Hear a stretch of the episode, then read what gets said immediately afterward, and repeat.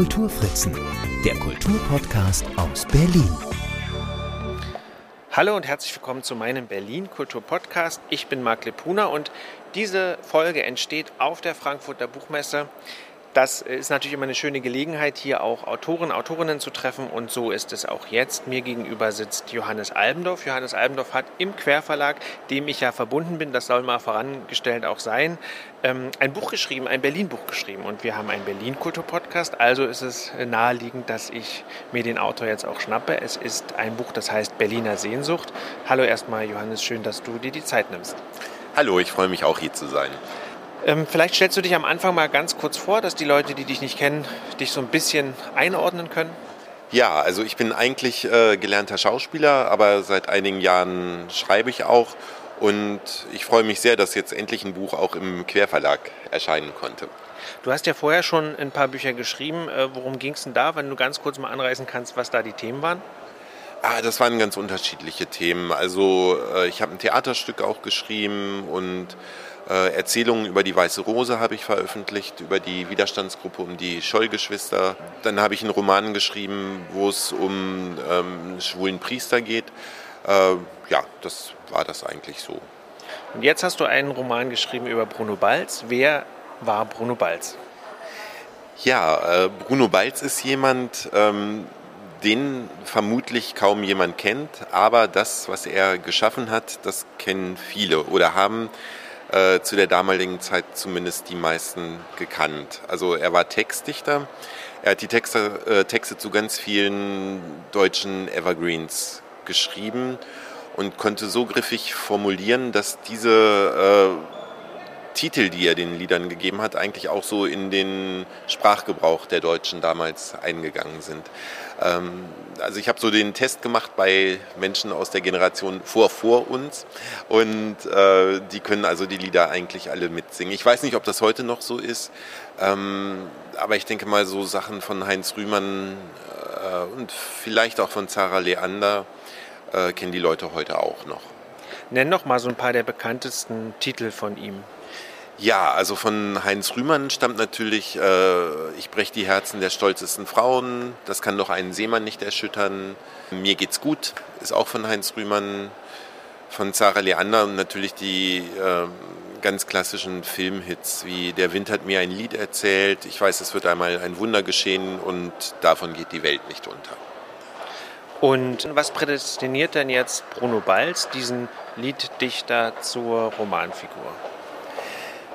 Also eben hauptsächlich der Fakt, dass von ihm nicht viel bekannt ist. Also von ihm ist bisher noch keine Biografie erschienen. Und das ist natürlich für jemanden, der ja, also kein, kein Sachbuch, sondern einen Roman schreiben will, ist das natürlich prädestiniert, weil das ist ein sehr spannendes Leben. Also ja, ein Wechselbad der Gefühle, eigentlich von den 20ern über die 30er und 40er bis zu den 50er und 60er Jahren. Also er ist unglaublich lange ähm, produktiv gewesen. Der Hauptfakt war eigentlich, dass von ihm nicht viel bekannt ist, weil sonst wäre es schwierig gewesen, ein Buch zu schreiben. Also dann hätte man sich natürlich auch ein bisschen einengen müssen, so in der Fantasie. Du hast jetzt ja keine Biografie geschrieben. Eine Biografie von ihm, glaube ich, gibt es auch gar nicht, keine offizielle, genau. oder? Vielleicht skizzierst du doch mal ganz kurz Bruno Balls Leben, damit wir nicht Wikipedia oder so aufrufen müssen oder irgendeine Webseite, sondern damit wir es von dir erfahren. Ja, okay. Also Bruno Balz wurde, ich meine, 1902 in Berlin geboren äh, ist im Prenzlauer Berg aufgewachsen. Der sah damals, glaube ich, ein bisschen anders aus als heute.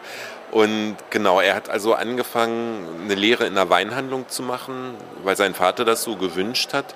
Aber er hat schon relativ früh den Wunsch gehabt zu schreiben. Also er hat schon äh, kleine Geschichten und Erzählungen in Berliner Zeitungen veröffentlicht, auch Gedichte. Und irgendwann ist er dann aber zum Schlager gekommen. Also er soll für den ersten deutschen Tonfilm, beziehungsweise er hat für einen deutschen Tonfilm, ich weiß nicht genau, ob es der erste ist, also es kursieren so viele äh, Meinungen, welches der erste deutsche Tonfilm gewesen ist, aber für den einen hat er ein Lied geschrieben, das hieß Dich hab ich geliebt. Und ja, und von da an ging es mit seiner Karriere eigentlich steil bergauf. Also er hat wirklich auch schon in den frühen 30ern für absolute Topfilme die äh, Musik geschrieben auch kleine Rezitationen zum Teil. Ähm, das sind so Filme wie Victor und Victoria oder Amphitryon. Also das waren damals so die Top-Filme von der UFA oder in Deutschland überhaupt, genau. Aufgrund seiner Homosexualität hatte er natürlich sehr unter Repressionen zu leiden gehabt. Also nicht in den 20ern, das war, glaube ich, für ihn auch eine ganz wunderbare Zeit, wo er sich wirklich in allen Richtungen, in allen Bereichen entfalten konnte. Aber ähm, dann mit den 30er Jahren, also mit der Machtübernahme durch die Nazis fing das natürlich dann an, dass ähm, das nicht mehr offen gelebt werden konnte. Bei ihm war das so, dass er beruflich abgehoben hat, aber äh, privat wurde es natürlich immer schwieriger. Also er wurde zweimal verhaftet. Also einmal ist er beim Cruisen im Tiergarten gecatcht worden und das zweite Mal ist er wohl verraten worden und kam auch in die Prinz-Albrecht-Straße. Das war die Hauptstelle der Gestapo. Da wurde er auch gefoltert. Und nach dem Krieg hat man ja eigentlich gedacht, jetzt wird alles besser, aber für die Schwulen wurde es nicht besser. Also der 175er wurde ja von der jungen Bundesrepublik skandalöserweise in der von den, von den Nazis verschärften äh, Formen übernommen. Und auch da ist Bruno Balz wieder angeklagt worden. Also er ist mal von den Amerikanern angeklagt worden, aber auch später gab es nochmal ein Verfahren. Genau, und trotzdem ist er eigentlich immer produktiv geblieben, also bis in die 60er Jahre. Ja, und dann hat er sich zurückgezogen. Ich glaube, er konnte auch gut von seinen Tantiemen leben. Äh, und 1988 ist er in Bad Wiessee gestorben. Jetzt würde ich gerne nochmal, weil das tatsächlich, glaube ich, so ein biografischer Umbruchpunkt ist. Jetzt ist es ja so, meines Wissens stand er nicht auf dieser gottbegnadeten Liste. Nichtsdestotrotz kam er ja durch, die, durch den Nationalsozialismus trotz Homosexualität. Aber da sind ja so ein paar Sachen passiert, die du vielleicht nochmal kurz erläutern könntest, was jetzt die Tilgung seines Namens zum Beispiel angeht und so. Ja, also das ist eine ganz interessante Sache. Also das wurde immer gesagt, dass äh, zum Beispiel in den Filmen sein Name nicht mehr genannt werden durfte. Also da wurde dann nur der äh, Komponist genannt von den Filmen. Das war oft Michael Jari. Also die beiden waren so ein Dream Team. Das war so Lennon McCartney im Deutschland der 30er, 40er Jahre. Äh, also die haben unglaublich tolle Sachen kongenial produziert aber trotzdem, also es ist erstaunlicherweise so, ich habe das festgestellt, damals wurde für jeden Film so ein äh, kleines Heftchen gedruckt, so ein Filmprogramm. Und da wurde sein Name genannt. Und auch auf den Schallplatten ist der Name noch aufgetaucht. Ne? Also ich weiß nicht, vielleicht gab es da so ein Publikationsverbot, dass keine Fotos äh, entstehen durften oder dass über ihn nicht berichtet werden durfte. Aber so ganz getilgt wurde der Name eigentlich nicht. Also das ist eigentlich, das wäre auch nochmal spannend, das zu untersuchen, wie das in der Tat gewesen ist. Und dann habe ich gelesen, dass es nach dem Krieg ja tatsächlich auch für ihn gar nicht so einfach war, nicht nur wegen der äh, Homosexualität, sondern weil er ja tatsächlich dann auch nochmal vereinnahmt wurde, beziehungsweise diesen Spitznamen bekam, also einen zweifelhaften Spitznamen, dass er Hitlers Hitschreiber war. Ja, genau. Also das war wirklich eine einigermaßen absurde Geschichte, wenn man sich die Texte anschaut. Also da ist nichts Eindeutiges drin. Er hat sie wirklich so offen gehalten, dass man die, man kann sie natürlich als Propagandalieder ähm, auslegen, wenn man das so möchte. Aber wenn man das nicht möchte, kann man es auch als Antipropagandalieder äh, auslegen. Ähm, Kannst du da mal ein Beispiel nennen? Ja, zum Beispiel dieses, äh, ich, ich weiß, es wird einmal ein Wunder geschehen von Sarah Leander. Ähm, das wurde ja in so einem Propagandafilm verbraten und man kann es natürlich so auslegen, das war 1942, glaube ich, die große Liebe hieß der Film. Ähm, das kann man natürlich so auslegen, dass man sich äh, wünscht, dass der Krieg gewonnen wird. Und, ähm, aber wenn man die Geschichte dahinter weiß, äh, spricht äh, der Text eine andere Sprache, weil Bruno Balz war halt zu diesem Zeitpunkt in Gestapohaft und wurde von dem Michael Jari da mehr oder weniger geschickt rausgequatscht. Und ähm, also die Legende geht so, dass er in der ersten Nacht in Freiheit, also noch mit, äh, also gezeichnet von der Haft und von der Folter, eben diesen Text geschrieben hat. Und dass dieses Wunder für ihn natürlich ein Ende der Nazi-Zeit dann gewesen ist. Ich hatte auch immer gedacht, dass das tatsächlich so dieses, dass er nochmal aus dieser Haft rauskommt, zum zweiten Mal erwischt worden, zum zweiten Mal in Haft, dass dieses, es wird ein Wunder geschehen, tatsächlich auch so diese, diese, dieser Erlösungsmoment aus der Haft sogar auch damit reinspielt. Ja, wobei da würde ich eigentlich eher, ähm, er, also er soll da zwei Lieder geschrieben haben in dieser ersten Nacht. Ich weiß, es wird einmal ein Wunder geschehen und davon geht die Welt nicht unter. Und dieses davon geht die Welt nicht unter, das, das würde dann, glaube ich, eher so in die Kategorie passen. Ne? Ähm, also das finde ich an ihm auch sehr bewunderungswürdig, dass er wirklich durch diese ganze Zeit das geschafft hat, produktiv sein zu können. Also dass so dieser Trieb zum Dichten, so dass ihm der nicht abhanden gekommen ist. Das finde ich sehr faszinierend und auch sehr, sehr rührend, auch wenn man sich die Texte dann natürlich unter dem Aspekt anschaut. Wie bist du denn auf ihn gekommen? Ähm, ich bin durch einen Zeitungsartikel auf ihn gekommen. Also das war, glaube ich, zu seinem 100. Geburtstag. Und, und da habe ich das gelesen und dachte, boah, was ist das für eine Geschichte, was ist das für ein Leben? Also gerade auch vor dem Hintergrund dieser Lieder, die man ja hört und ja, denkt halt so, das sind so Schlager, was, was steckt dahinter? Wobei ich finde die Texte schon schöner als vieles, was heute da gesendet wird. Genau, und dann habe ich gedacht, das ist so ein faszinierendes Leben. Und ähm, da ich Schauspieler bin, wollte ich damals halt mit ein paar Leuten dann so eine Revue mit Bruno Balz Liedern aufführen, aber das ist aus verschiedenen Gründen nichts geworden. Ich kann gar nicht mehr genau sagen, wieso. Und dann habe ich ein paar Jahre später ein Theaterstück darüber geschrieben. Also es sollte so ein, ja, eine Art Musical oder eine Revue werden, also wo natürlich die Lieder auch eingearbeitet waren, weil die einfach so ein großer Teil von seinem Leben sind.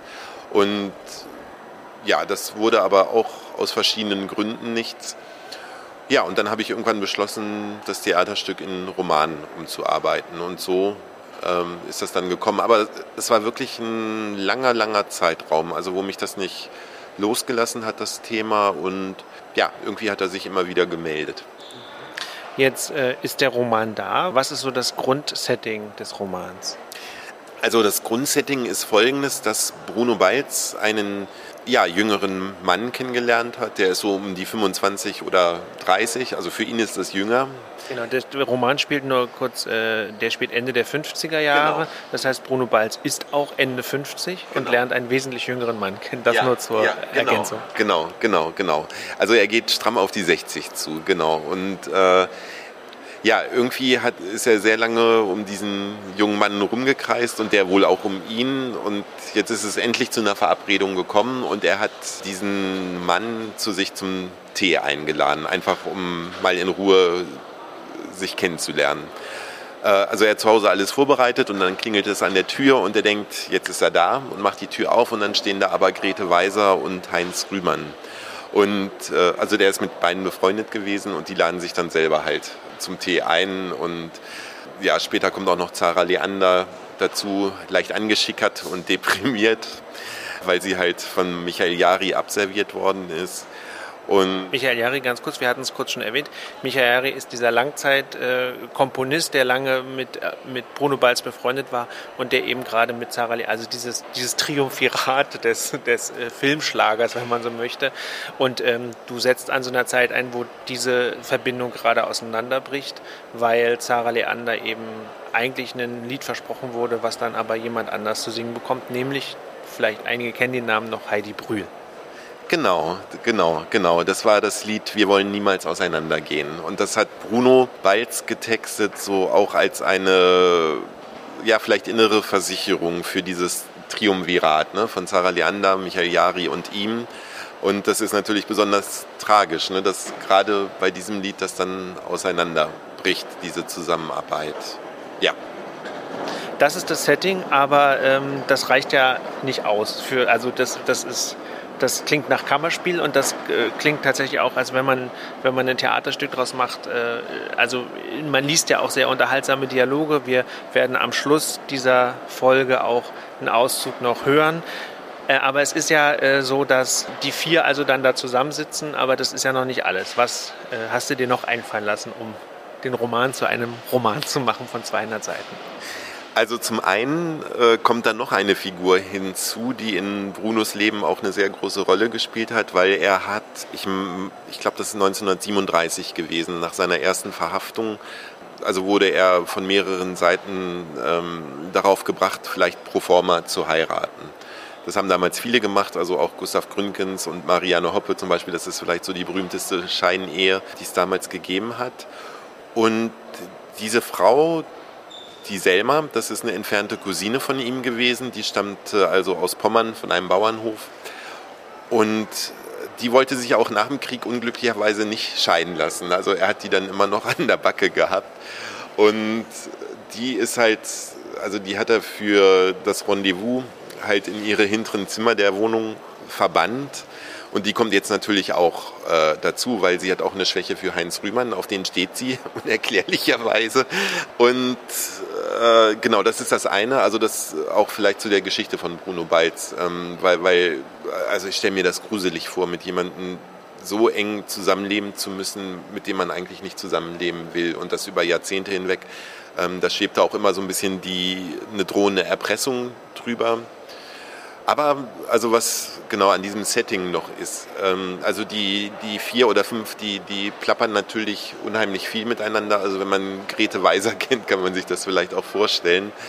Und Bruno hat aber während dieser Zeit auch immer so Flashbacks. Also er hat so eine Phase, das hat vielleicht auch damit zu tun, dass er diesen jungen Mann äh, treffen will, wo er sich an seine eigene Jugend erinnert, so an die Zeit, wo er 20 oder 30 Jahre alt geworden, äh, gewesen ist. Und genau, also so einzelne Stationen aus seinem Leben, die tauchen dann in diesen Flashbacks auf. Also wie er zum Schreiben gekommen ist, dann die Premiere von Victor und Victoria im, in Berlin, die Verhaftung natürlich, äh, solche Sachen halt, genau. Und auch äh, natürlich, wie er den äh, Michael Jari kennengelernt hat, wie die Rosita Serrano entdeckt haben. Das war damals eine unglaublich bekannte und tolle Sängerin solche Sachen halt. Wie, äh, wie bist du auf diese ganzen Informationen, also hast du die zusammengesammelt, weil du sagst, es gibt eigentlich nicht viel, du kannst dich auf keine gedruckte Biografie berufen. Wie stelle ich mir diesen Rechercheprozess vor? Ja, also das war in der Tat ein Puzzlespiel. Also was ich auch unglaublich spannend fand, weil man aus verschiedenen Richtungen dann so einzelne Informationen bekommen hat und daraus dann was machen konnte. Also es gibt zum Beispiel, ähm, es sind zwei CDs erschienen mit Liedern von Bruno Balz und in den Booklets waren auch einige Informationen. Dann, ähm, was unglaublich interessant ist, ist, dass in Biografien von anderen Leuten auch immer wieder der Name sehr selten, aber doch ab und an auftaucht. Zum Beispiel von Kurt Flato, das ist ja ein ganz bekannter Autor damals gewesen, der hat so Ich heirate eine Familie und sowas hat er gemacht.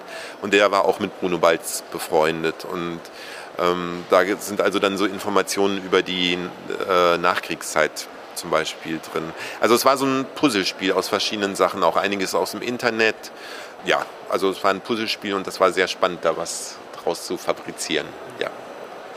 Gehört denn dieses Recherchieren äh, zu einer Person dann, äh, äh, weil du hast ja auch gesagt, dein anderes Buch ging ja zum Beispiel um die Geschwister Scholl oder um die Weiße Rose. Ähm, wie wichtig ist dir da, ähm, ja, sagen wir mal, eine Art Authentizität? Wie viel Freiheit nimmst du dir da? Also wo sind da so die Grenzen? Weil gerade bei so historischen Persönlichkeiten kann ich mir vorstellen, ist das ja immer so ein bisschen so eine Gratwanderung. Also wie ist dieses Genre vielleicht ähm, wir nannten es ja jetzt Fiction-Literatur, mhm. gleichzeitig ist es eine Hommage an Bruno mhm. Balz. Also wie wichtig ist dir, dass da eine historische Authentizität kombiniert mit einer literarischen Freiheit? Ähm, also ich versuche schon, also bei den Geschwistern Scholl war das natürlich ein bisschen extremer, weil, weil es über die einfach viel mehr gibt. Also von denen sind Briefe veröffentlicht. Ähm, da gibt es unglaublich viel Literatur von und trotzdem fand ich, da gab es so Momente in dem Leben, wo ich gedacht habe, das, das schreit einfach danach auch, ja, jetzt nicht sachlich, sondern künstlerisch drüber zu schreiben, weil das so wahnsinnige Momente sind. Das liest man in so einem Sachbuch dann einfach mal so drüber hinweg, ne? wo man sich dann gar nicht so bewusst wird, was, was macht das jetzt mit Menschen aus, wenn er in der und der Situation ist. Also da war es ein bisschen einfacher, äh, in Anführungsstrichen, als bei Bruno Balz natürlich. Aber ich, also natürlich, also ich habe, also es ist vieles in dem Buch natürlich auch historisch basiert. Also es kommt dann aus, aus irgendwelchen Bemerkungen, zum Beispiel, dass Heinz Rühmann am Anfang gar nicht das Lied singen wollte, das kann noch einen Seemann nicht erschüttern, weil er fand das irgendwie nicht so toll und, äh, und dann war es ein Riesenhit und dann fand das natürlich toll. Also solche Sachen, also wo, wo, ich dann fand, das ist sehr inspirierend, also darüber eine Geschichte zu schreiben, wie Heinz Rühmann sich so ein bisschen anstellt, bevor er das Lied singt. Ja, singen auch in Anführungsstrichen. ja, genau. Ähm, also nein, also das, das, war mir schon wichtig und auch bei der Persönlichkeit von Bruno Balzer bin ich natürlich auch über seine ähm, Texte dann so ein bisschen, habe ich mich an die Persönlichkeit rangetastet, weil ähm, ich finde, wer solche Texte schreiben kann, da, da merkt man schon viel dann auch über die Persönlichkeit auf jeden Fall. Jetzt bist du ja wahrscheinlich erstmal so ein bisschen mit diesem Buch beschäftigt und hoffentlich auch jetzt unterwegs, wo wieder Lesungen möglich sind. Mhm. Wer wäre jetzt die nächste historische Persönlichkeit, die dich reizen würde, äh, sich ihr literarisch zu widmen? Also in der Tat habe ich jetzt wieder eher das Bedürfnis, was aus mir heraus zu schreiben. Also ähm, ich, ich glaube, diese, diese historischen Persönlichkeiten, das war so ein so ein Herantasten einfach. Und ich glaube, ich bin jetzt so an dem Kern angelangt, dass ich jetzt auch wieder ein bisschen mehr äh, über mich oder aus mir heraus schreiben kann und mich nicht äh, an eine historische Persönlichkeit halten werde. Ja, dann vielen Dank für, für das Gespräch, dass wir jetzt die Möglichkeit hatten, mal so ein bisschen Einblick zu bekommen in diese Arbeit. Das Buch ist als äh, gedrucktes Buch erschienen, es gibt es auch als E-Book. Und es gibt es als Hörbuch und ich freue mich sehr, dass wir jetzt zum Abschluss des Podcasts die Möglichkeit haben, hier auch mal ein bisschen reinzuhören. Gelesen wird es von Pierre Sanusi Bliss, ist als Download erhältlich. Ich verlinke sowieso alles in den Show Notes. Vielen Dank, Johannes, dass du dir die Zeit genommen hast und ich wünsche dir viel Erfolg und jetzt noch viel Spaß auf der Buchmesse. Ja, vielen Dank. Ich danke auch. Das war ein sehr schönes Gespräch und ich bin auch sehr froh über das Hörbuch. Viel Spaß beim Hören. Bolle! Tönt es aus zwei Kehlen, etwas gedämpft zwar durch zahllose riesige Einkaufstüten, nichtdestotrotz mit schneidender Durchsetzungskraft. Mit einem Puff entweicht alle Luft Brunos angespanntem Leib. Grete, Heinz, was macht ihr denn? Wie schön euch zu sehen. Wir waren doch nicht, waren wir heute verabredet? Grete und Heinz entern die Wohnung und lassen ihre Einkaufstüten auf den Boden fallen. Nein, aber wir waren zufällig in der Gegend, lacht Heinz und haut Bruno auf die Schulter. Bruno wirft einen Blick ins Treppenhaus und schließt die Tür. Ich bin leider. Diese Geschäfte am Kudamm, piekfein, übertönt ihn Grete. Es ist schlimm, all der Schmuck, oh, ich brauchte neue Brummer und hier, Brunolein, diese Thermelin-Cape, das musste ich mir kaufen, totschick. Ich dachte, denn kicken die Leute nicht mehr so auf meine Falten. Das Cape lenkt sie ab. toi, toi, toi, denkt Bruno. Wir hoffen auf einen Tee, kräht Heinz, und Kuchen und Sherry. Grete betrachtet sich derweil im Spiegel. Nicht wie Falten, hier und hier und hier, wie ungerecht. Aber am Hintern habe ich keine, das könnt ihr mir globen. Sieht aber keiner. Jetzt guckt dich so entsetzt, ihr müsst ihn ja nicht begutachten. Ungerecht, ungerecht, ungerecht, ich sag's ja immer wieder. Ich bin eigentlich schon anderweitig. Ach, Bolle! Grete dreht sich um und blickt Bruno mit neckischem Schalk an. Diesem Schalk, dem niemand widerstehen kann. Bruno schon gar nicht. Mein Kleiner, was ist denn los mit dir? Ich bin von dir noch nie ohne Sherry weggegangen. Die Zara will auch noch vorbeischauen. Und schon stürmen die beiden ins Wohnzimmer, Bruno hinterher. Nein, was hast du dir hier gemütlich gemacht? Nicht wahr, Heinz, als hätte er auf uns gewartet. Nur für sich selbst hat er kein Gedeck aufgelegt. Kiek mal, der herrliche Flieder. Grete klatscht in ihre beringten Hände. Beide nehmen auf dem Sofa Platz und blicken Bruno erwartungsvoll an. Ich habe gerade mit Zara telefoniert, erklärt Bruno, der im Türrahmen stehen geblieben ist. Sie ist schon im Studio und probt. Wir haben ihr einen neuen Song auf den Leib geschrieben. Ja, das hat sie erzählt, fällt Grete ihm ins Wort. Wie ging der nochmal? Sie hat ihn mir vorgesungen und sie gibt ein paar Töne von sich, die mit der neuen Melodie von Maxe nicht das geringste zu tun haben. So ähnlich, meint Bruno trocken und Heinz grinst von einem Ohr bis zum anderen. Wie schade, dass ich nicht so singen kann, erklärt Grete leicht zerknirscht. Dann könnte ich mir auch mehr Schmuck kaufen und wär ne richtige Spree, die Söse. Ihr Havel, die Söse, meint Heinz. Sie gibt ihm einen Klaps. Sehr, sehr komisch, sehr komisch, murmelt sie. Macht dir nichts draus, Grete. Ich kann auch nicht singen. Und trotzdem hat der Bolle mir einen Hit nach dem anderen serviert. Na dir schon, dir geht's gut. Eben, ich bin froh, grinst Heinz. Beide lachen. Moment, wie war das? Ich kann nicht singen? Also hör mal, mein lieber Heinz, Chanson singen habe ich noch bei Nelson gelernt. Genau wie das Berlinern, wa? Du bist ja ein Blubberkopf. Mein Berlinern ist so echt, wie es das von einer gebürtigen Hannoveranerin nur sein kann. Mit hochdeutschem Akzent, willst du wohl sagen? feigst Heinz. Das nimmst du zurück, schnauft Grete. Tu ich nicht, antwortet Heinz. Tust du doch, ruft Grete. Nein, doch, nein, doch, nein, doch. Schon gut, schon gut, unterbricht Bruno die beiden. Also kommt doch rein, nehmt doch Platz. Ach, ihr seid ja schon, habt ihr bereits, ja. Ich sag der Selma Bescheid, sie soll ein paar Gedecke mehr auflegen. Och, er kann ihm nicht Nein sagen, der gute Bolle. Also wenn du uns natürlich so lieb bittest, zu Tee und Kuchen zu bleiben. Grete erhebt sich und küsst Bruno auf beide Wangen. Bruno seufzt innerlich und hängt die Mäntel der beiden an die Garderobe im Gang. Er hört noch, wie Heinz Grete zuflüstert, hab ich einen Hunger, hier gibt's immer das beste Essen und völlig umsonst. Dit flutscht ja heute wieder, flüstert Grete zurück. Bruno schließt die Tür. Verdammt! Was, wenn er kommt und die beiden angeschickerten Altstars hier vorfindet?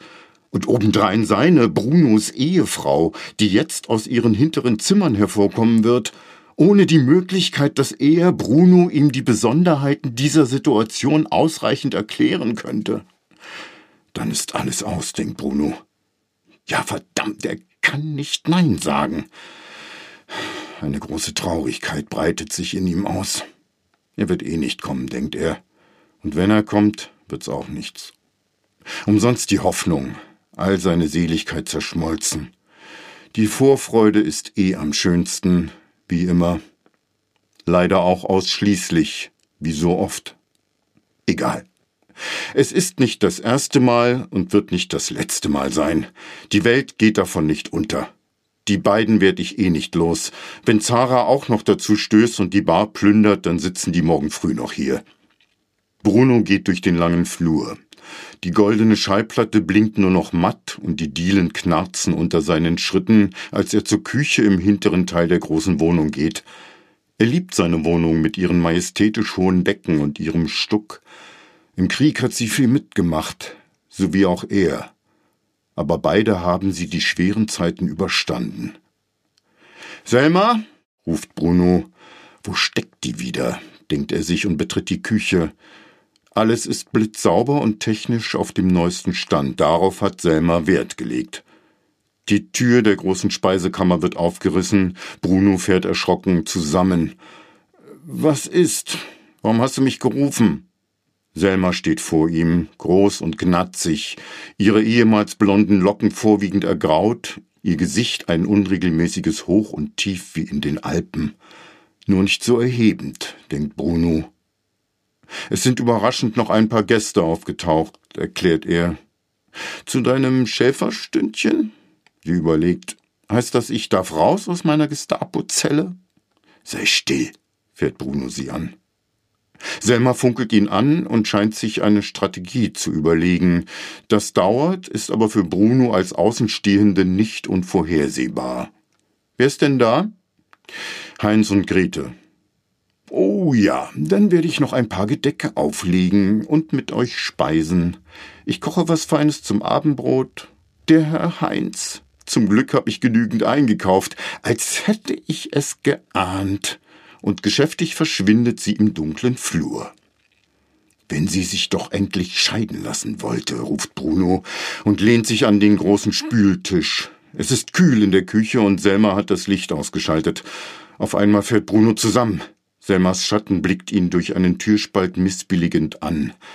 Das habe ich gehört. Und im Weggehen, ich werde mich nicht scheiden lassen, vergiss es. Im Geiste führt Bruno den Dialog weiter, den sie schon so oft geführt haben. Aber wieso denn nicht? Wir haben uns doch nie geliebt. Selma, glaubst du im Ernst, dass ich zurück auf den Bauernhof nach Pommern gehe? Auf diesen Status verzichten werde, Gattin des berühmten Textdichters zu sein? Woraufhin er sagt, ich bin nicht berühmt, mich kennt keiner.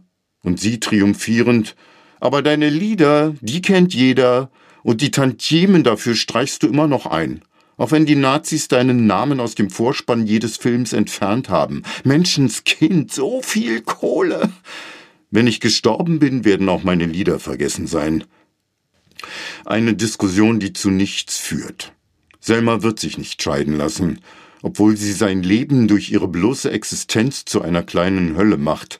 Und umgekehrt kann es doch für sie auch nicht schön sein, mit einem Mann zusammenzuleben, der sie nicht begehrt, sie nicht einmal mag. Und was heißt schon zusammenleben? Bruno und Selma existieren einfach nebeneinander her, aber sie schützt ihn. Ich muss ihr unbedingt eine eigene Wohnung beschaffen. Warum kann ich sie nicht einfach mit Heinz verkuppeln? Ja, das war sie, die 72. Folge meines Berlin Kultur Podcasts. Diesmal mit Johannes Albendorf, der sein Buch Berliner Sehnsucht vorgestellt hat und einem Auszug aus dem Hörbuch, gelesen von Pierre Sanussi Bliss, produziert von der Gehörgang. Ich freue mich über Hinweise und Kritik und Lob natürlich und Themenvorschläge. Die könnt ihr mir per Mail schreiben an mark mit c.kulturfritzen.net oder ihr kommentiert unter den Social Media Posts zu dieser Folge. Wenn alles gut geht, gibt es die nächste Podcast-Folge schon am kommenden Sonntag. Ich verabschiede mich für heute. Danke fürs Zuhören. Mein Name ist Marc Lipuna. Die